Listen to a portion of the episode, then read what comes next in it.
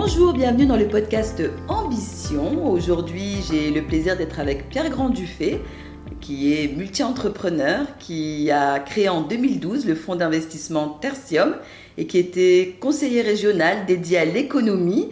Pierre Grand-Dufay a également rédigé euh, deux ouvrages, Le monde de Tim et Les vagues ne meurent jamais. Je les ai lus et on vous en parlera euh, un peu plus tard. Bonjour Pierre. Bonjour. Alors Pierre, je vous remercie de me recevoir dans vos locaux. Est-ce que vous pouvez nous partager dans un premier temps votre parcours ben, de dirigeant d'entreprise, d'investisseur, de romancier?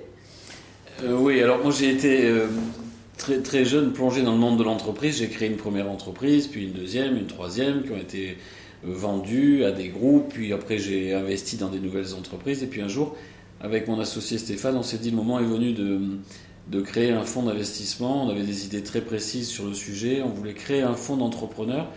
Et c'est ce qu'on a fait en 2012. Et donc, euh, on a donné naissance à Tertium, qui est un fonds d'investissement régional, un fonds d'entrepreneurs, c'est-à-dire dans lequel la majorité des souscripteurs sont des chefs d'entreprise et qui investit dans des entreprises régionales pour les accompagner, leur permettre de, se développer, de croître, d'acquérir, de développer de nouveaux produits. Voilà, c'est mon chemin d'entrepreneur. D'accord. Et, vous avez euh, ben, pris l'initiative de rédiger deux romans. Alors, euh, d'où vous est venue cette envie d'écrire? En fait, c'est la seule question à laquelle je ne sais pas répondre. Je ne sais pas très bien comment c'est venu. Je crois que j'écrivais des articles, comme me commande, des journaux me commandent des articles sur des, très souvent sur l'impact des nouvelles technologies dans, dans, tel métier ou dans nos vies quotidiennes. Et puis un jour, à l'occasion d'un article sur l'intelligence artificielle, j'ai trouvé ça un peu ennuyeux et j'ai glissé dans l'article un personnage pour incarner la, vision de, ces nouvelles technologies. Et puis ce personnage a fait son chemin et c'est devenu un roman, c'est devenu le, monde de Tim. Voilà, je crois que, je crois que c'est venu un peu comme ça. Et puis j'ai été inspiré, parce que Tim c'est un adolescent, j'ai été inspiré par, euh, par les réflexions sur le monde, sur la technologie de, de mon fils, de, de, gens de cette génération-là. Voilà, puis ça a donné naissance à un roman. Alors, j'ai eu le plaisir de le lire. Hein. Je vous remercie d'ailleurs de me l'avoir euh, dédicacé. Dans cet ouvrage, on est transporté justement par cet adolescent qui a été euh, adopté et qui partage et qui découvre ben, ces nouvelles technologies, l'intelligence artificielle. Je trouve que la vision que l'on garde de, cet ouvrage, et c'est intéressant, c'est une vision optimiste du futur et, des nouvelles technologies, mais est-ce qu'on ne pourrait pas vous reprocher justement d'être beaucoup trop optimiste, idéaliste par rapport à, ce qu'on peut entendre ici et là de critiques sur les nouvelles intelligences artificielles, que ça nous déconnecte euh, du lien social, euh, ça peut remplacer euh, des personnes par rapport à l'emploi? Oui, vous avez raison, mais le, roman traite de ces sujets-là. C'est-à-dire que l'enfant qui arrive dans une famille, l'histoire se passe en 2040, l'enfant arrive dans une famille qui est dirigée par une, intelligence artificielle. Et donc il conteste cette situation et il reproche à ses parents adoptifs d'être guidés par, par une machine en quelque sorte. Donc il y a des débats, des, discussions, des, des analyses de comportement de l'un et de l'autre pour que le lecteur comprenne bien ce qu'on peut attendre et ce qui sera euh, peut-être réalisé par l'intelligence artificielle. Et c'est un conte naïf en ce sens qu'il est très optimiste, mais l'optimisme chez moi c'est un parti pris. Mais il décrit très précisément la situation et les applications de l'intelligence artificielle telles qu'elles sont en train d'arriver dans les bureaux, dans les voitures, dans les maisons, euh, pour l'assistance personnelle des gens. Et ça, c'est pas du tout euh, naïf ou optimiste, ça c'est réaliste. D'accord, mais j'ai senti en lisant l'ouvrage que, eh bien justement, euh, Tim parfois reprochait à son père adoptif de l'utiliser en disant ben, euh, détache-toi d'elle. J'ai l'impression qu'il cherchait aussi un petit peu d'attention euh, de, la part de, son père adoptif. Oui, parce que les machines et notamment l'intelligence artificielle peuvent déshumaniser. Et c'est ce que Tim ressent. Et il dit à ses parents qu'ils passent plus de temps avec une machine et qu'ils écoutent plus la machine que, que d'autres personnes et qu'ils ne s'écoutent plus eux-mêmes et que, les relations euh, sociales sont, entachées par euh, la présence euh, et l'interférence d'une machine entre eux. Donc il le conteste, il l'explique, il le, décrit, et finalement il réussit à, ramener ses parents vers une vie qui correspond plus à ce qu'ils cherchent eux-mêmes. Donc c'est lui qui prend le pas sur la machine, et ça c'est ma conviction, c'est que les, valeurs de l'humanité se laisseront jamais détruire par de la technologie. C'est intéressant et ensuite est venu donc le roman Les vagues ne, meurent jamais et, là cette inspiration, ce nouveau projet, enfin maintenant il existe ce livre, vous est venu de quoi? en fait, mon, mon, objectif, de, un de mes objectifs dans l'écriture, c'est d'être didactique en ce sens que je veux vulgariser des technologies. C'est-à-dire que je veux que le lecteur, d'ailleurs ce sont les commentaires que je reçois quasiment chaque jour, de lecteurs qui me disent Ah, j'ai enfin compris ce qu'était, euh, ce qu'est l'intelligence artificielle ou ce qu'est le métaverse ou d'autres technologies dont je parle. Donc ces technologies, elles sont, elles sont présentes tout au long du roman, elles ne sont pas essentielles pour euh, le roman parce que le roman il a une, trame euh, romanesque qui se suffit à elle-même. Mais les technologies sont là, sont, présentes du début à la fin. Dans, les vagues ne meurent jamais, il y a des technologies d'intelligence artificielle qui sont incarnées dans un robot de dernière génération avec une peau électronique, il y a une station solaire photovoltaïque, il y a des poubelles connectées dernière génération, il y a euh, un restaurant qui fonctionne qu'avec des imprimantes 3D en cuisine. Il y a toutes ces technologies-là, mais le lecteur euh, les, comprend parce qu'elles sont expliquées très simplement à travers des histoires incarnées par des personnages. Donc ça, c'est ma motivation et je veux expliquer ça euh, à travers mes romans. Et d'ailleurs, il y a des, commentateurs qui m'ont fait le, bonheur de d'écrire dans leurs journaux, si vous voulez comprendre telle technologie, lisez ce roman-là, ça sera plus simple que de dire un essai. Donc ça, c'est une, vraie euh, motivation. Et puis après, il y a autre chose, c'est que je veux raconter des, des histoires qui délivrent des messages et qui sont peut-être des voies à suivre pour l'avenir. Parce que L'optimisme est un parti pris, mais je, crois aussi que, le futur peut être meilleur que, le présent et qu'on a des possibilités d'y arriver. Alors dirait que ça ne correspond pas à ce qu'on voit et ce qu'on vit aujourd'hui dans un monde qui a l'impression de prendre feu de tous les côtés. C'est vrai. Mais je montre des voies que je crois possibles et des chemins qu'on pourrait explorer pour arriver à des situations meilleures qu'aujourd'hui. D'accord. Et justement, lors de notre première rencontre, vous me disiez que euh, ce n'était pas la bonne traduction intelligence artificielle. Euh, vous pouvez nous en reparler parce que, en réalité, c'est pas ce que ça veut dire. Oui, non, en fait, il y a une confusion énorme qui, qui, a, qui a généré toute cette, euh, cette espèce d'hystérie parce que le, le, fait de poser la question de savoir si l'intelligence artificielle va remplacer ou pas l'intelligence humaine, en réalité, c'est une question stupide. Parce que dans l'intelligence artificielle, ça va vous paraître surprenant, c'est contre-intuitif, mais il n'y a pas d'intelligence. Et euh, en fait, la, confusion vient du fait qu'on a traduit artificial intelligence en anglais par intelligence artificielle, alors que ce n'est pas la bonne traduction. Et le mot intelligence en anglais dans ce contexte-là ne veut pas dire intelligence. Sinon, là, par exemple, on a un exemple, la CIA, la Central Intelligence Agency, se traduirait par l'agence centrale de l'intelligence, alors que c'est l'agence centrale du renseignement. Et dans ce contexte, intelligence veut dire renseignement. Et donc c'est le traitement intelligent du renseignement, c'est autre chose. Et donc il n'y a pas d'intelligence dans l'intelligence artificielle, elle n'est pas faite pour ça. Elle est faite pour plein d'autres choses, elle fait des choses formidables, mais il n'y a pas d'intelligence. Elle n'est pas capable de contextualiser, elle n'est pas capable de faire les traductions opportunes quand elle n'a pas le bon, le bon terme dans son stock de, messages, elle n'est pas autonome, enfin bon, on n'a pas le temps de parler de ça aujourd'hui, mais elle n'est pas intelligente. Donc il n'y a pas de, de, de sujet sérieux de remplacement d'une informatique euh, développée, de, faite de matière mécanique, euh, qui remplacerait une intelligence euh, biologique dotée d'émotions qui, qui, sont deux choses complètement différentes. Alors justement, par rapport à ces nouvelles technologies, à ces intelligences artificielles, quelle est la place de l'humain Et est-ce qu'on peut trouver un équilibre justement ben, entre la vie réelle, physique et ces nouvelles technologies? Oui, alors moi je crois que les nouvelles technologies, elles sont très utiles à, à l'humanité et elles rendent aujourd'hui beaucoup de services. C'est-à-dire qu'en fait, la, vie quotidienne est nettement améliorée avec l'utilisation de ces nouvelles technologies. Prenez l'exemple de la médecine qui a connu des progrès extraordinaires, euh, l'exemple de, la pénibilité dans, dans les usines, l'exemple de la sécurité de la conduite. Enfin, il y a des tas de domaines dans lesquels tout ça, ça a été considérablement augmenté. Donc l'humanité, elle, a beaucoup de chances de pouvoir euh, utiliser la technologie pour améliorer sa condition les écueils sont que la technologie peut être euh, utilisée avec euh, malveillance ou à mauvais escient ou dans des, situations dangereuses. Je, pense notamment au crédit social chinois qui permet au gouvernement de surveiller très précisément les faits et gestes de toute sa population en les suivant avec 450 euh, millions de, caméras, c'est-à-dire une caméra pour trois Chinois, et puis des points qui sont attribués à chacun, et la reconnaissance faciale qui fait qu'on sait exactement ce que tout le monde a fait, on attribue, on enlève des points. Donc c'est une situation qui peut être un peu dangereuse. On se rapproche de 1984 de George Orwell. Donc ça, c'est un, sujet à, surveiller. Et puis il y a un autre aspect qui me paraît plus, dangereux encore, c'est le fait que toute la partie de l'humanité qui n'est pas euh, en capacité d'avoir accès à cette technologie va être rejetée de ce monde-là. Et aujourd'hui, sur 7 milliards d'habitants, il y a un peu moins de, la moitié de, l'humanité qui a jamais été connectée à Internet. Donc qui est très loin de toute cette nouvelle technologie. Et donc qui va en être exclu.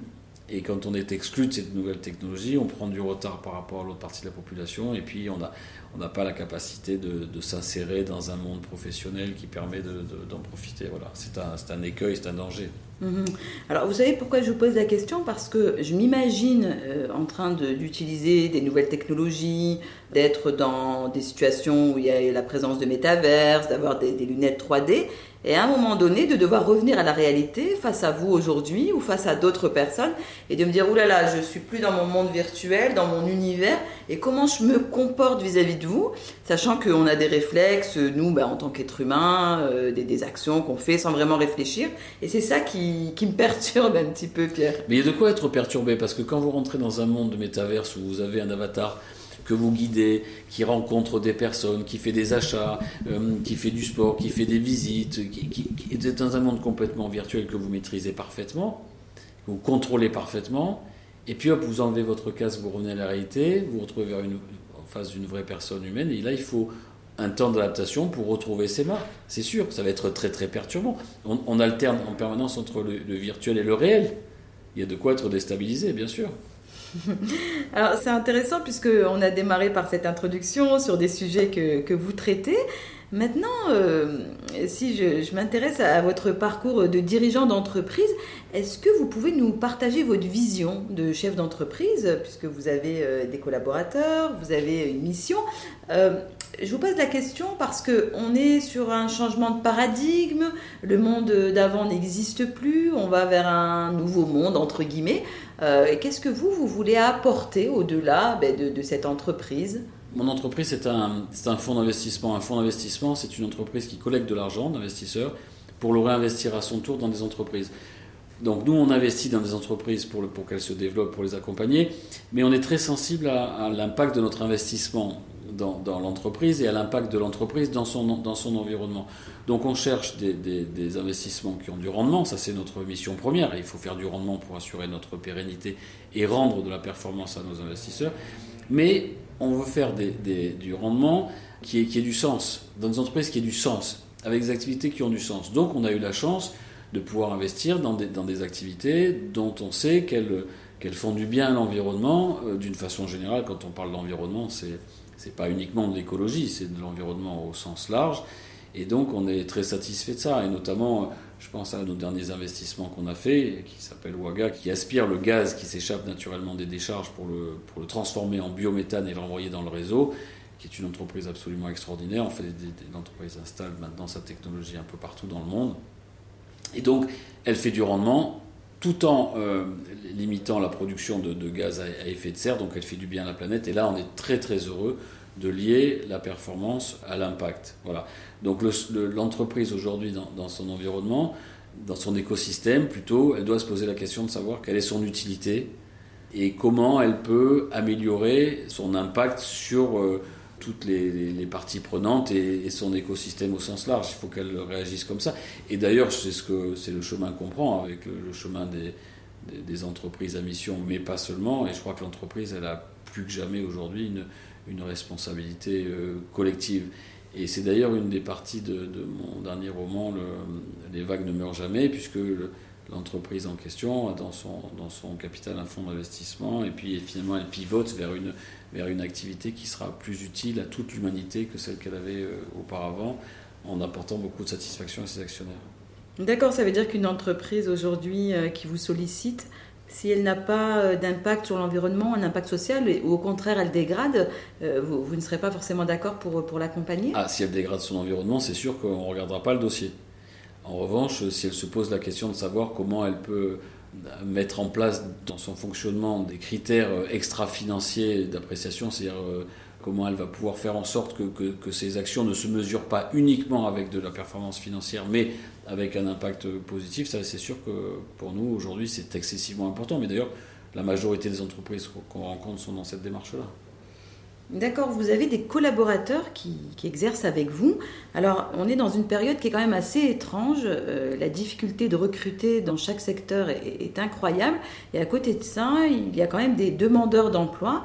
Alors, comment vous faites-vous déjà pour recruter dans un premier temps et pour fidéliser vos collaborateurs? Comment vous les embarquez, vous, par rapport à eh bien, votre ambition, vos convictions au quotidien bah, D'abord, on fait un métier qui est passionnant parce qu'on on, est amené avec notre métier à analyser des tas de situations différentes, des équipes différentes, des projets différents, des configurations différentes. Donc, c'est jamais le même sujet, jamais le même dossier. Donc, intellectuellement, c'est très riche. Et puis ensuite, on a la satisfaction d'accompagner une entreprise euh, accompagner, c'est pas un mot comme ça, euh, marketing, ça, ça, renvoie à une, réalité. Donc le chef d'entreprise, il s'appuie beaucoup sur nous, on travaille beaucoup ensemble. Donc euh, là aussi, il y, a, des éléments de nature à motiver tous les collaborateurs qui sont impliqués dans ces aventures-là. Ensuite, il y a le fait que on est dans une région qui, garde quand même beaucoup d'attractivité. C'est quand même très agréable de, vivre et, et, travailler ici. Donc, bon, on arrive à il me semble que nos collaborateurs sont heureux de travailler chez nous et on arrive à les fidéliser. Euh, maintenant, vous faites euh, allusion aux difficultés de recrutement qui sont réelles et pas que dans nos métiers. tous les métiers d'aujourd'hui en France ont, du mal à, recruter. On est dans une situation invraisemblable. On a le sentiment d'être en chômage négatif, c'est-à-dire qu'il y a plus d'offres d'emploi que, que, de demandes et c'est excessivement difficile de, recruter. effectivement, je, je vous l'accorde. C'est un fait. Par rapport à, votre parcours, vous avez peut-être connu à un moment donné un échec, euh, quelque chose qui n'a pas forcément abouti. Comment vous l'avez vécu Comment vous l'avez euh, analysé et, rebondi? Alors des échecs, on en a eu euh, plusieurs, et dont un, enfin qui était un semi-échec, mais je dirais que j'étais rentré au capital d'une société qui qui était un peu l'ancêtre de, Eats ou de Deliveroo à l'époque, qui s'appelait Chaudevent, qui était l'archi-leader français et européen du secteur, mais le, créateur de cette entreprise, qui était quelqu'un d'extrêmement brillant et visionnaire, l'avait créé, mais c'était trop tôt. Le, système n'était pas encore euh, généralisé comme aujourd'hui, donc l'entreprise était devenue importante, mais moins qu'elle le serait devenue aujourd'hui. Et puis, euh, il y a une autre raison aussi qui est, que nous, on a, toujours appliqué, comme la majorité des entreprises françaises, la loi avec beaucoup de précision, alors qu'aujourd'hui, les, les, livreurs de, ces entreprises-là sont payés, comme vous le savez, c'est dans des conditions qui sont, de mon point de vue, pas acceptables. Et donc, euh, s'ils étaient payés comme la loi française l'exige, c'est-à-dire comme des salariés et pas comme des indépendants, il n'y aurait plus de rentabilité, ces entreprises ne pourraient pas perdurer. Bon, bref, donc euh, cette entreprise, s'est développée, elle est devenue très grosse, on, l'a cédée, mais quelques années après est arrivée la, déferlante euh, Uber Eats et Deliveroo. Aujourd'hui, dans toutes les villes du monde, les activités de livraison sont extrêmement importantes, mais nous on l'a vendu avant. Voilà. D'accord. Mais il faut, de toute façon, le métier d'investisseur, c'est un métier d'expérience et euh, il faut avoir fait de nombreux investissements, avoir vu de nouvelles configurations pour être un investisseur euh, chevronné. Voilà. D'accord, vous parlez d'écosystème euh, du territoire. Comment votre entreprise s'inscrit dans cet écosystème et avec quel type de structure ou quel type de, chef d'entreprise euh, vous avez des liens? Est-ce que vous vous engagez dans des associations, dans des réseaux? Hum. Alors, nous, on est un fonds d'investissement. Moi, je considère qu'un fonds d'investissement, c'est extrêmement utile un écosystème parce que euh, l'entreprise qui a une ambition de développement ou un projet, elle a besoin de fonds, elle a besoin d'accompagnement, sans ça elle n'y arrive pas. Et donc c'est avec euh, l'entrée au capital d'un fonds d'investissement, nous on est un fonds minoritaire, hein. c'est-à-dire qu'on a toujours des parts euh, inférieures à la moitié du, du capital. On n'est jamais en position d'imposer nos visions, enfin on n'est jamais majoritaire au capital, ou très rarement. Mais en revanche, on est très utile. Donc les entreprises ont besoin d'un fonds d'investissement pour, euh, pour se développer. Donc les fonds d'investissement, ils ont, de mon point de vue, un rôle extrêmement important dans le développement des entreprises. Déjà de ce point de vue-là, bon, on n'est pas les seuls, on est plusieurs fonds d'investissement ici, on a, de mon point de vue, un rôle important. Moi, à titre personnel, je me suis beaucoup impliqué parce que j'ai commencé par être conseiller prud'homal, président du Conseil des prud'hommes de Marseille pendant, de nombreuses années. Après, j'ai été vice-président de l'UPE 13. Après, j'ai été euh, président de, la commission économie de, la région, donc je me suis beaucoup impliqué dans des mandats différents de la direction de mes entreprises. voilà, j'ai fait, j'ai apporté ma pierre à la collectivité, ma, modeste contribution, mais je l'ai fait avec un sentiment de, de, responsabilité en me disant ben, on est dans un écosystème, il faut y participer, donc je l'ai fait. Voilà, aujourd'hui c'est fini. J'ai plus de mandat, j'écris, c'est une autre façon de, délivrer des messages. D'accord. Votre plus belle réussite, Pierre? Oh, ma plus belle réussite, c'est ma famille. C'est ma famille. C'est euh, voilà, quand je suis avec ma femme et mes enfants, je, me sens heureux et je me dis voilà, le sens de ma vie, c'est ça. Le reste, euh, c'est accessoire. D'accord. Ben, écoutez, je vous remercie en tout cas pour cet échange passionnant et constructif. Merci à vous.